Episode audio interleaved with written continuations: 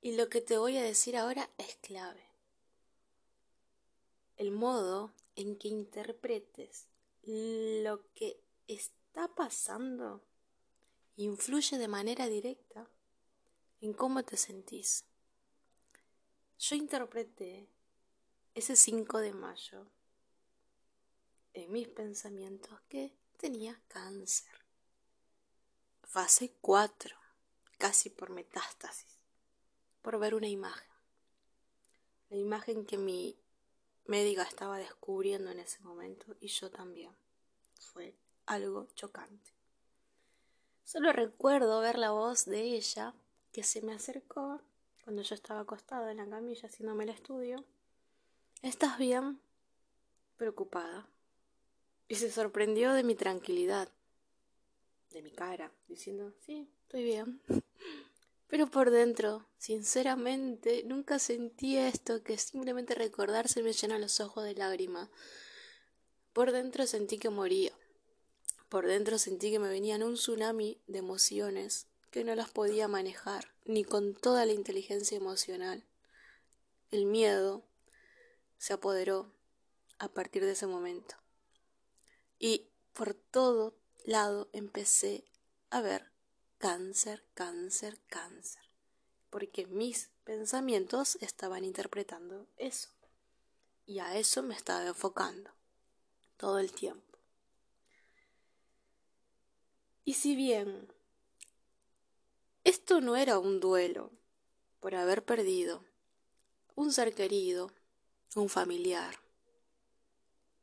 De alguna forma era el duelo más doloroso con mi propio cuerpo.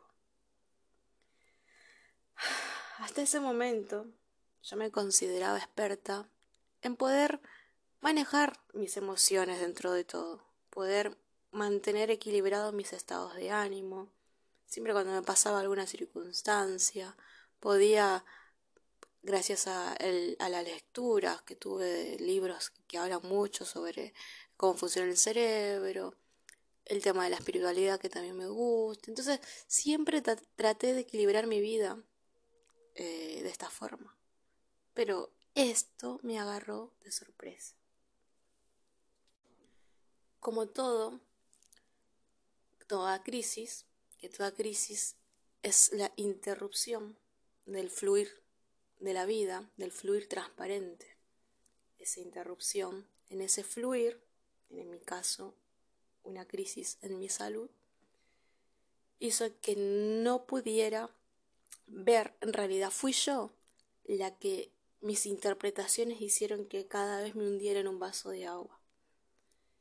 Lo que debía de haber sido tomado con aceptación, aprendizaje y sin importar lo que sucediera, que hubiera sido lo correcto, claramente. Sin embargo, me di cuenta que todo esto iba a ser posible, ahora lo entiendo, después de haber pasado la primera etapa del duelo, la negación. El hecho de negar lo que estaba viendo es parte de negar la realidad. Y esto no está mal. Quiero que entiendas esto. Está bien. Y es más, es la sabiduría de tu cuerpo que te permite amortiguar, amortiguar este impacto y aplazar tu dolor. También ayuda a tu organismo a que no se vea afectado producto del shock de emociones. La psiquiatra Elizabeth Kubler, que es una especialista en duelos, dice que solemos expresar verbal, verbalmente, como yo dije, sí, está todo bien, lo que, o sea, aceptamos la, la información, lo que expresa la realidad, pero en la práctica, en cómo te sentís vos, en lo que pasa en tu mundo interior, es como si fuese una ficción. Eso es lo que sucede. Sin embargo, esa negación natural no puede ser sostenida por mucho tiempo, ya que te haría daño. después de la negación, donde me sentí con mucha inseguridad, con mucho miedo, con mucha ansiedad, con mucho desgano, y hasta llegué a sentirme desorientada por momentos y de la verdad que muy desesperada, ya que sentí que se me acababa la vida, que me quedaban meses, o quizás un año, o quizás semanas, porque este tipo de enfermedad no tiene un plazo, no tiene cura.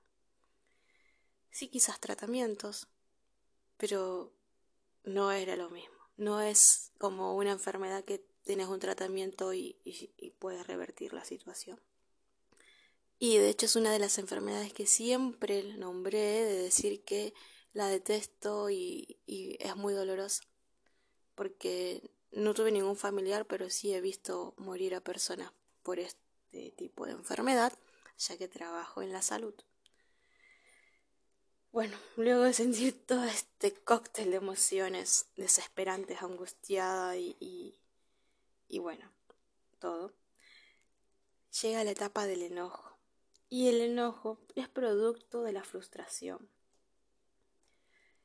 que generalmente es cuando alguien o algo muy importante para vos ha desaparecido. En este caso, mi cuerpo, mi salud, manifestándolo por mi cuerpo, mostrándome físicamente que estaba alterado. Normalmente uno se enoja con Dios, con la vida, el universo, lo que vos quieras creer, con ese alguien, siempre buscando echarle la culpa a alguien. Yo solo sentí por un momento enojo conmigo misma, enojo hacia mi persona. Como bien conté, el trabajar con la salud y ver en carne propia todas estas situaciones quizás hizo que tenga otra percepción sobre quizás la muerte. Acompañé a muchas personas en sus últimos días de vida, acompañé, eh, di lo mejor de mí en cada atención cuando trabajaba en hospitales, en guardias, en sanatorios. Y desde esa experiencia jamás me vi pensé estar del otro lado. Actualmente sigo trabajando como enfermera pediátrica eh, con bebés con afecciones crónicas y la enfermedad es algo de mi día a día. El tema. Por loco que parezca, eh, esto a mí fuese como que me venía a hablar o decir que buscando culpables no iba a conseguir nada, echándome la culpa tampoco. En esta etapa no se, no se le puede hacer nada a la situación cuando estás enojado. Simplemente es parte de las etapas del duelo. Enojo, frustración. En mi caso fue más frustración. Después de esto viene la etapa de la negociación. Sí, está bien, me tocó esto. Es lo que la persona que pasa estas etapas dice. Y es muy común en esta parte hablar con Dios y sobre todo negociar con Dios o el universo. Y como muchas personas en, este, en esta etapa dicen, por favor Dios, haz que pase esto, haz que... Déjame por favor, si fuera eh, o yo tuviera hijos, diría, bueno, en mi caso no tengo hijos, pero diría, por favor déjame disfrutar un poco más a mis hijos. O yo en mi caso quería decirle a Dios, tengo tantos proyectos y tantos sueños, se lo dije, porque también negocié, no es que quería. Quisiera tener más vida en este momento. Aunque, paréntesis hago, yo todavía no tenía un diagnóstico claro. Estaba a la espera de una biopsia. Pero yo ya estaba pasando todo esto con toda la intensidad porque, como bien dije desde el primer momento, la interpretación que vos hagas influye de manera directa en cómo te sentís. y, y aunque no crean, o ayuda a desencadenar más a nivel químico la enfermedad se potencie o ayuda a revertir la situación. Y esto no lo digo yo, lo dice la neurociencia y todas las personas eh, que están especializadas en este tema. Entonces, cuando quise negociar con Dios, lloré, lloré, estaba deprimida, iba a trabajar pero ya ni, ni, ni siquiera sabía para qué, estaba desorientada. La verdad que fue muy difícil este momento. En esta etapa empezás a fantasear con la idea de revertir el proceso y buscas estrategias para hacerlo posible. Eh, por ejemplo, en mi caso, no recuerdo bien si fue precisamente antes de tener el resultado de la biopsia o después, pero fue en ese momento donde negocié cambios en mi estilo de alimentación. Hace tiempo que mi cuerpo, siempre digo a las personas que puedo, hacer, puedo creer que pueden entender este mensaje, es que el cuerpo habla. Y habla de forma muy clara. Y nosotros lo vivimos ignorando mucho tiempo. Y no es hasta que llega una enfermedad o algo que te avisa. Te estuve hablando mucho tiempo y no me quisiste escuchar. Yo lo veo de esta forma. Y no es eh, ni, ni, bueno ni malo. Quiero que, que tomes el mensaje desde de que todo, todo, todo tiene un propósito. Hablándolo un día, esto es muy chistoso, por eso no sé si fue antes o después de la biopsia, el resultado de la biopsia que demoró mucho tiempo en que me lo dieran, y ahí donde empecé a negociar con mi cuerpo también. Un día me, me senté y me puse a hablar con mi cuerpo. Le dije, está bien, ¿qué me querés decir? ¿Qué me querés hablar? Le di toda la intención, le di toda la atención de sanar. Me puse de acuerdo.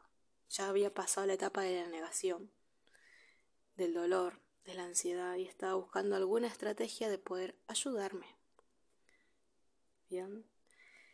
Y en este momento sentí que estaba creciendo. Eh, ¿Por qué digo esto? Porque a partir de ese momento hice un quiebre mental en la forma de alimentarme. Yo soy una chica que sí como bien, no sé, no es que comía mal, mal, mal, pero ya lo, no sé, hace como un par de meses sentía que me faltaba comer más fruta, más verdura, más cosas. Me sentía débil de energías y, y la verdad muy cansado. Entonces siempre sentía como una vocecita que tenía que comer mejor. Y era, la verdad, de no ir a la, tomarme el tiempo de ir a una verdulería y comprar frutas, de añadir eso porque cuesta. Y acá puedo entender a muchas personas que les cuesta dejar de fumar, que les cuesta dejar malos hábitos, eh, droga y todo eso, porque cuesta. Es necesario un quiebre mental que vaya directamente a tu subconsciente y te saque ese hábito de, de una. en mi caso fue de esta forma. Porque si no cuesta, de verdad que es difícil. Porque intenté muchas veces pero bueno, este momento eh, fue el antes y el después conmigo misma. Porque al tomar esa decisión, como le dije, fue un quiebre mental necesario, porque si no hubiera sido difícil, ya lo expliqué. Incorporé hábitos saludables diarios a mi dieta. Y como nada es casualidad, como dije al principio, en este momento me acompañó una de mis mejores amigas, Eugenia, si ella me escucha, le agradezco de corazón porque se convirtió en mi coach nutricional. Ella pasó tantos procesos en su alimentación y dieta porque quedó alterada después del último embarazo. Hizo que se me sea todo más fácil en este cambio de hábitos. La verdad que le agradezco mucho, ya se lo dije personalmente. Y de a partir de ese momento hasta el día de hoy sigo respetando esas dietas. Y la verdad que me ha cambiado muchísimo en mi mundo eh, interior, en mi mundo interno, en mi salud, en mi energía, en cómo me veo, en cómo me siento, porque influye totalmente. Y de hecho, quiero reventar, después de esto, recibí el diagnóstico y el diagnóstico no era lo que yo esperaba. No era que decía negativo. Salió todo alterado el diagnóstico y yo tuve que hacer la prueba. Ahora sí, mental del poder de mis interpretaciones. Recién ahí tuve el valor de poder utilizar el poder de los pensamientos de la forma adecuada. ¿Qué quiere decir esto? Cuando yo vi el resultado de la biopsia que me largué a llorar, porque era todo, todo alteradísimo, muy alterado, y con lo único que lo puedo resumir es como lesiones altamente eh, graves, algo así. Buscas en internet y acá también les recomiendo jamás buscar los diagnósticos en internet, por favor, me lo decían siempre y ya hasta yo también lo decía, pero cuando me tocó vivirlo en carne propia fui la primera que buscó en internet. Todo daba cáncer, todo daba cáncer. Tenía que esperar otro proceso para el turno con la médica para llevarle los resultados y fui, bueno, con los resultados y la médica me dijo que no, era cáncer, pero que sí necesitaba más estudios, pero que me quedara tranquila que no era cáncer. Cuando yo ya había pasado todo esto, sentí que me volvió el, el alma al cuerpo. Me sentí que se me fue una carga. Imagínense todo el miedo que viví, el pánico que viví, porque mi vida estaba corriendo de un diagnóstico, dependiendo de un diagnóstico. A todo esto, como bien dije, pasé por todas las emociones, desde la angustia, el miedo, el temor, hasta la energía alta y la seguridad, producto de mi quiebre mental. Y acá viene la etapa de la aceptación, la última del proceso del duelo. Pero yo, Sandri, le quiero cambiar el nombre a esta etapa. Y le quiero poner el nombre y te voy a regalar a vos este nombre, esta etapa, como la etapa de la oportunidad o evolución. La etapa de hacer que eso negativo que te está pasando se convierta en algo positivo, aunque sea un poquito, aunque sea un chiquitito. Porque tus pensamientos tienen resultados químicos en tu cuerpo. Y no lo digo yo, lo dice la ciencia. La etapa de tratar de crear una oportunidad para uno. Cuando creas la oportunidad para vos, la creas para el resto, para los que te rodean. Sí, suena difícil de creer y muy raro. Hablarte de la etapa del duelo y hablarte de oportunidad o de, eh, de crear no, sé que suena difícil, pero hoy te voy a contar una manera que aunque hay muchas, es que te la puedas llevar. Al trabajar en la salud y al ver visto tantas caras y saber todo este proceso desde que uno llega a la atención cuando tiene una alteración en su salud hasta la muerte, y por favor, ojalá que me entiendan los que les digo, ya que trabajo en la salud. Porque decía yo, soy tan joven para enfermarme. Es más, hasta decía, no tengo tiempo, porque mi palabra, antes de hacer ese parate en mi vida, era, no tengo tiempo. Estoy tan ocupada. Obviamente para mí fue como una lucha, mientras escuché que la enfermedad me hablaba. Sandri, si llego a tu vida, vengo y me quedo. Simple. No hay nada que puedas hacer. Nada que no tengo tiempo, nada que soy joven. Así que relájate y ponete cómoda. Sentía que me decía. Como bien digo, esta vez era yo la que estaba del otro lado, como paciente. Y no saben los nervios que tenía. Cada vez que tenía que irme a hacerme un estudio, el día anterior no podía dormir. Todo este momento se los cuento desde lo más transparente y sincero de mí, y las pocas personas que estuvieron lo saben, cómo, cómo pasé. Como digo siempre, el cerebro cree todo lo que le digas, simplemente para darnos la razón. Y ya sabemos que el cerebro no tiene sentido del humor. Por eso, te pido, te suplico que cuides tus pensamientos, que los cuides porque de ellos depende cómo te sentís y cómo te sentís influye en tus acciones. Todo es una suma. Entonces me di cuenta que viví el duelo, las etapas del duelo, como dicen los libros. Pero la parte de la aceptación no me familiaricé mucho y por eso es que la llamo la etapa de la oportunidad. Porque la vida nos puede dar increíbles y maravillosas oportunidades. A toda crisis, a todo duelo, a todo dolor que estés pasando o pases en tu vida,